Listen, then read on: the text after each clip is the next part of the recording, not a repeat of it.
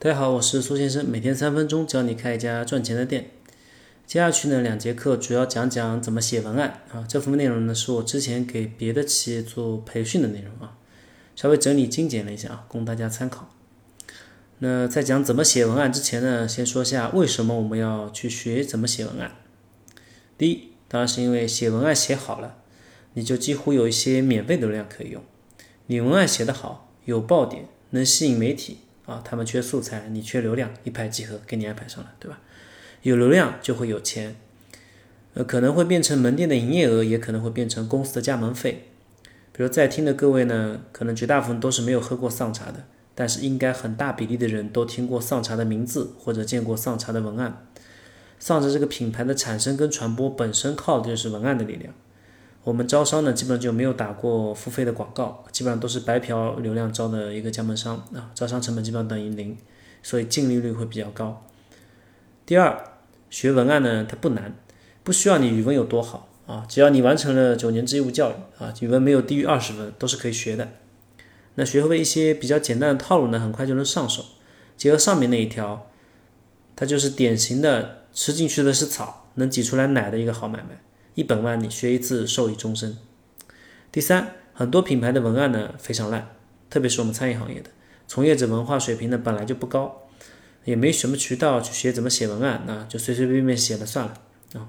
就算是大型的一个连锁品牌，也有不少呢写文案是很烂的，比如以前的股民啊，产品做得很好，运营也很棒，但是文案和设计呢一直是不怎么重视啊，或者重视了也没做好，总觉得呢。是一个老气横秋的大叔，就他的一个文案跟设计体现给人的一种品牌感。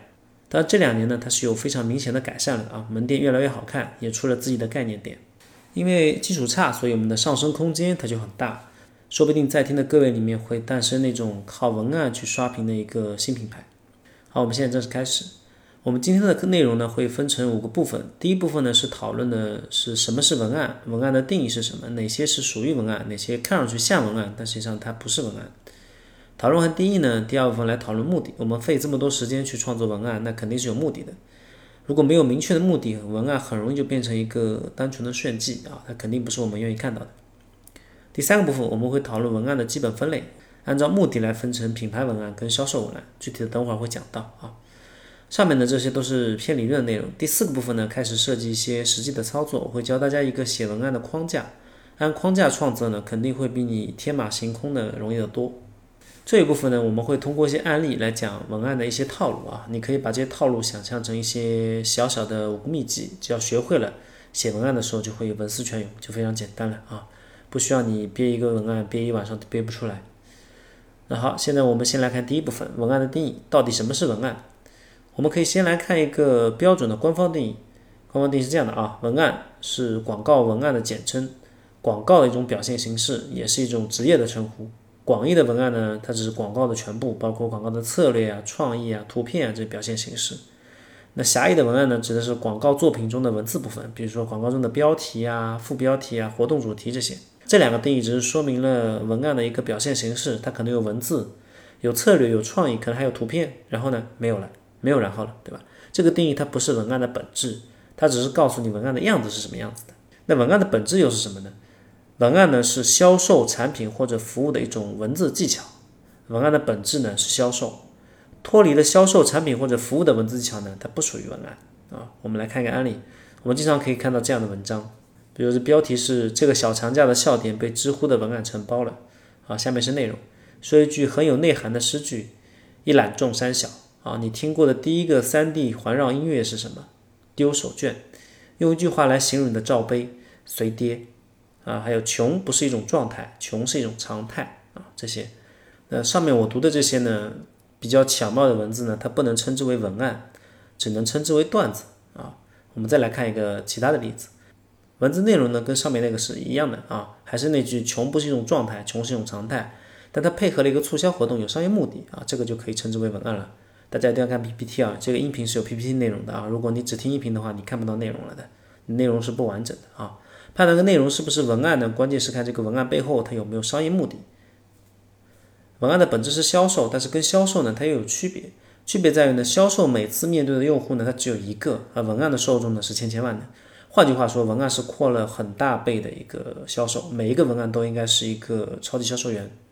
如果这个超级销售员说错话了，那错误也会放大很多倍。我们去判断一个文案好不好，可以拿销售当类比。一个好的销售说出来的话，就是文案应该写出来的。我们来看个案例啊，这是两个咖啡品牌刚进入中国市场的文案，一个呢叫做味道好极了，一个呢是滴滴香浓意犹未尽。你可以假设对面有一个销售对着你说这两句话。你觉得哪句文案可能会更好？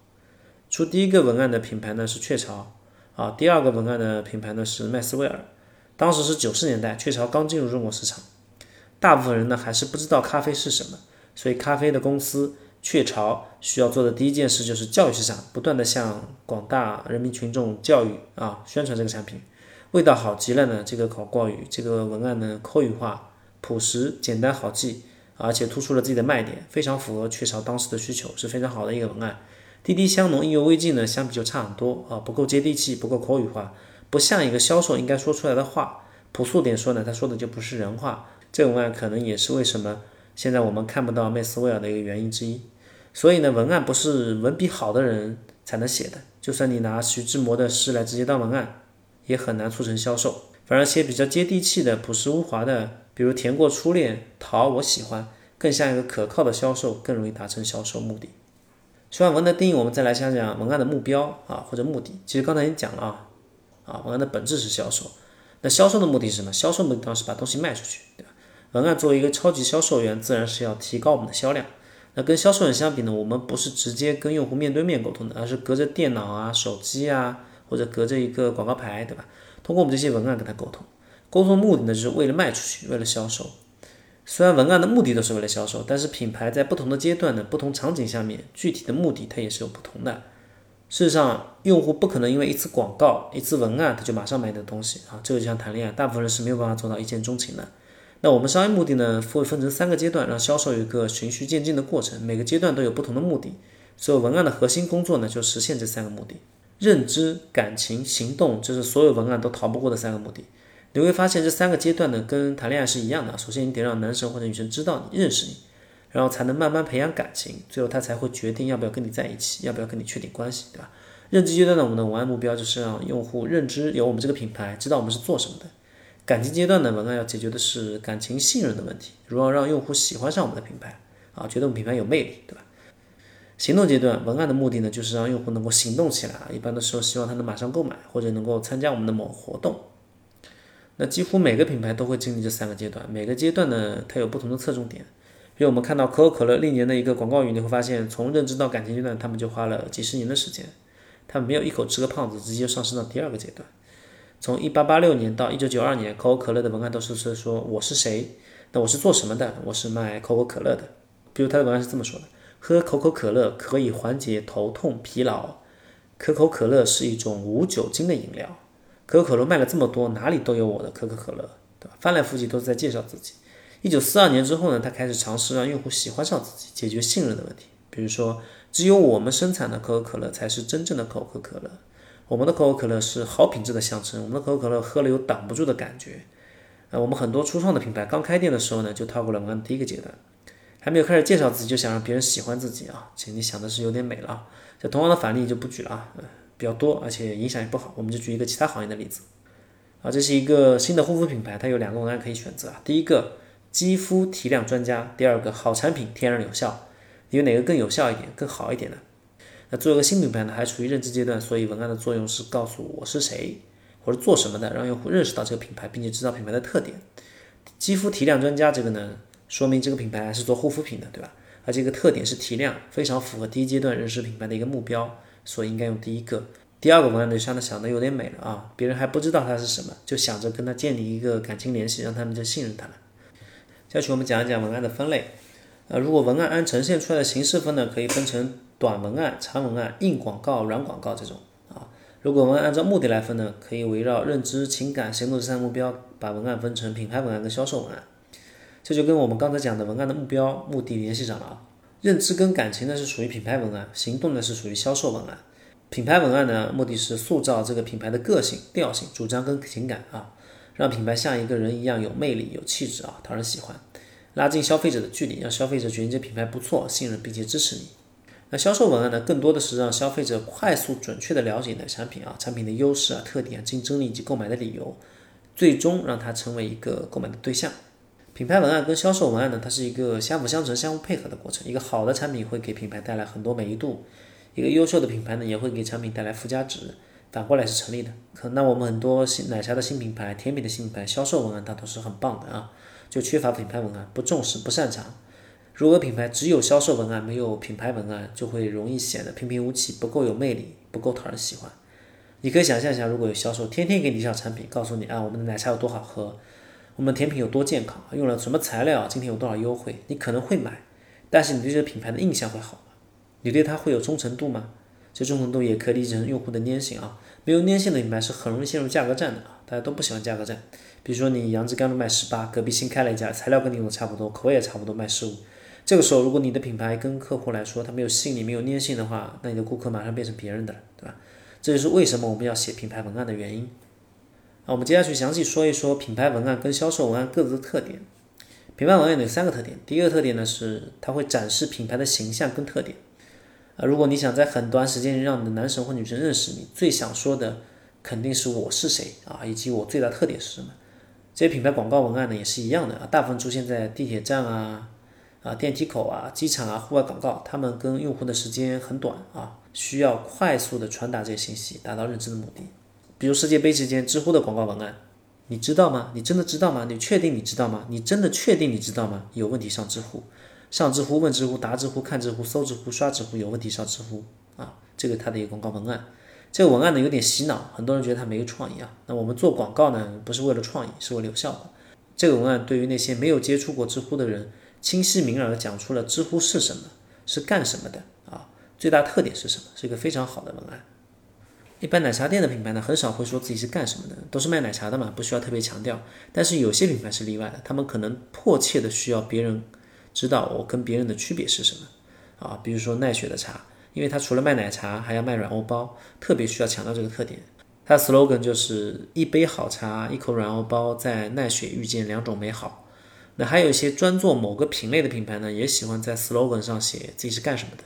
比如七分甜，以前 slogan 的是芒果饮品。像因为芒果实在是太多了啊，不够有特点，所以现在改成了现萃鲜果茶。那品牌文案的第二特点呢，是会展示品牌的精神或价值观啊，其实就是寻求一个认同，找到自己认同那些受众啊，让他们喜欢自己。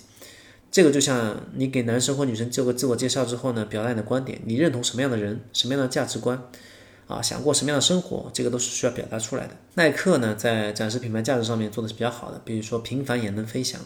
活出你的伟大，还有刘翔退赛之后的爱运动，呃，很少看到奶茶品牌去写价值观相关的文案。那奈雪跟艺术家呢合作过一个中国风的瑞兽杯，这个是勉强算展示价值观的品牌，你们可以看一下 PPT 啊。六只开运的祥兽，比如说像貔貅啊、凤凰啊、麒麟这种，都是中国文化里面带好带有一些美好寓意的神兽啊。那从职场到恋爱到个人身体健康，这些都是做了一些祝福词，比如顺利脱单啊、梦想成真啊，这些祝福呢是追求满足感跟幸福感的价值观。奈雪呢，他还做过一些关注年轻人常有的拖延症、焦虑症、社交恐惧啊、网络朋友圈还有标签束缚这种。那他做了一批文案来鼓励当代的年轻人跨出束缚，来做更好的自己，这是很正能量的一个价值观啊。如果奈雪展示的是小确幸，那么我们上茶之前展示的就是小确丧啊。下面这两个就是我们菜单上的产品文案。苦到怀疑人生茶，生活会让你苦一阵子，等你适应后再让你苦上一辈子。加班无止，加薪无望，黑心普洱。就算大雨让整个城市倾倒，公司照样算迟到。这个包含了生活啊、工作这种是比较丧的啊。呃，当然这个不是一个很好价值观，所以我们后来做了个二点零，叫做治愈的小确丧，综合了一下丧的浓度。品牌文第三个特点呢，是能够带动品牌的传播。注意是带动传播，不是直接带动销量，一般是让你产生转发分享的意愿。比如说杭州喜茶的一个新店和苏州喜茶的一个新店呢，文案就让人印象深刻。杭州人跟苏州人肯定是乐意分享给自己朋友的。杭州新店的文案呢是千年等一回，修得好姻缘；五年等一回，协茶与君会。用一个等字把自己开新店啊，跟白娘子跟许仙的故事呢联系在一起啊。在长文案里面还加入了玉露啊、金凤这两个产品名。除了白娘子跟许仙呢，许家还做了杭州其他的标志性建筑啊，像还有一些经典的美食文案，比如说张小泉的、北山街的、曲苑风和的、东坡肉的、知味观的、龙井虾仁、西湖醋鱼这种。带动传播呢，其实是很多老板希望文案达到的目的啊。那课程里有很多我们自己品牌的案例，不是因为我自我感觉良好，是因为做奶茶的案例真的很难找，所以只能委屈大家听一下啊。我们在每个节日、每个特定时间点上呢，都会出一些单纯刷存在感的文案。常规的节日呢，一般我们是都会出文案的。热点事件呢，一般也会蹭一下。下面三张呢，是我们分别针对新冠疫情、一零二四城市元日以及秋天的第一杯奶茶出的文案。比如疫情期间的文案呢，叫“疫情别恋”啊，疫情期间就别想着出门恋爱了啊。一零二四呢，写的是愿你脱单而非脱发啊，这个是针对程序员的。秋天的第一杯奶茶呢，文案是早晚会凉，这个是双关。我一般判断文案好不好传播呢，就看我自己发到朋友圈以后呢，十分钟之内有多少同行截掉我们的 logo 发到自己朋友圈里面去啊。如果传播性还行的话，我就会通过企业微信发给门店。那如果没有多少人发，没有多少人用，那我这个方案就会必要重新再写一个。看完品牌文案的三个特点之后，我们来看看销售文案的特点。第一个特点，销售文案一般都会明确展示一个卖点啊。我们奶茶店的产品海报最多就是这类这类文案啊，告诉大家我们这个产品有什么卖点。比如美冰城的一个冰鲜柠檬水啊，新卖点就写了两个：新鲜柠檬大杯便宜。喜茶的一个金凤茶王卖点就是厚实饱满，喉韵回甘。那下面几个呢案例呢是从喜茶的公众平台截的啊，都是针对新品的。一个呢是双榨杨桃油油，卖点一呢是清凉解热，片刻回甘；卖点二呢是。压榨工艺黄金比例，这个呢，我估计是借鉴了金龙玉的一比一比一啊。第二个呢是冰山杨梅桃，重点讲了东魁杨梅的卖点，东魁杨梅更大更爆汁。第二特点，销售文案呢会让你有立即购买的理由啊，这个东西很好，那为什么要现在买呢？对吧？这时候你需要给消费者一个理由，一个无法拒绝的理由。一般这个理由呢都打折促销，而且都是有时间限制的。比如我们刚才看那个喜茶杨梅新品的一个推文，最后就写了让你买这个新品的理由。单笔消费两倍及以上即可获赠一份杨梅鲜果。同样道理，茶百道呢，今年五月份上椰子系列产品的时候也搞了个促销啊，购买生打椰跟双皮奶系列新品可享受第二杯半价。